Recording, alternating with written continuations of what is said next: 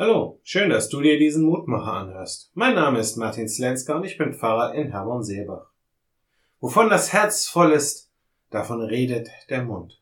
So lesen wir es im heutigen Lehrtext aus dem Matthäusevangelium Kapitel 12, Vers 34.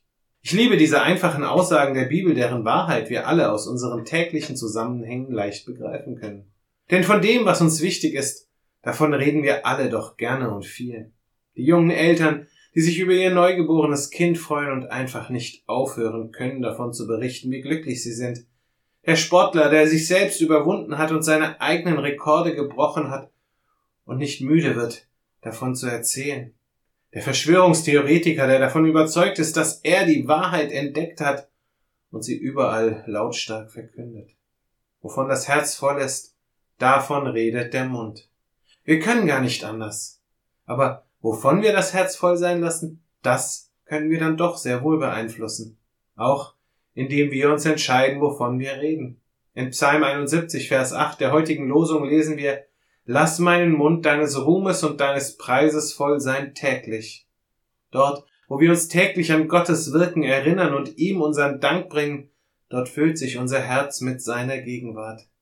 Denn dann geben wir ihm Raum, neben all den Dingen, die uns im Alltag gefangen nehmen, wird er sich dann in unserem Herzen seinen Platz suchen.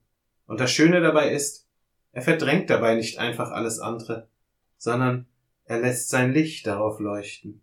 Ja, manche Theorie wird dabei ihren eigenen Schein verlieren und überdacht werden müssen, aber vieles andere erhält dadurch einen noch schöneren Glanz, und dort, wo es finster war, dort wird es hell. Ich lade dich ein, noch mit mir zu beten. Lieber Vater im Himmel, so vieles nimmt mich im Leben gefangen, Gutes und Schlechtes, so vieles erfüllt mein Herz und bestimmt, wovon ich rede und erzähle. Verzeih mir, dass ich dabei immer wieder vergesse, welche Rolle du in dem Ganzen spielst. Hilf mir, mich tagtäglich neu daran zu erinnern, welchen Weg du mit uns Menschen gegangen bist und auch weiterhin gehst. Lass diese Erinnerung mein Herz ausfüllen und lass es zur Melodie werden, nach der ich in allen Lebenslagen singe. Amen.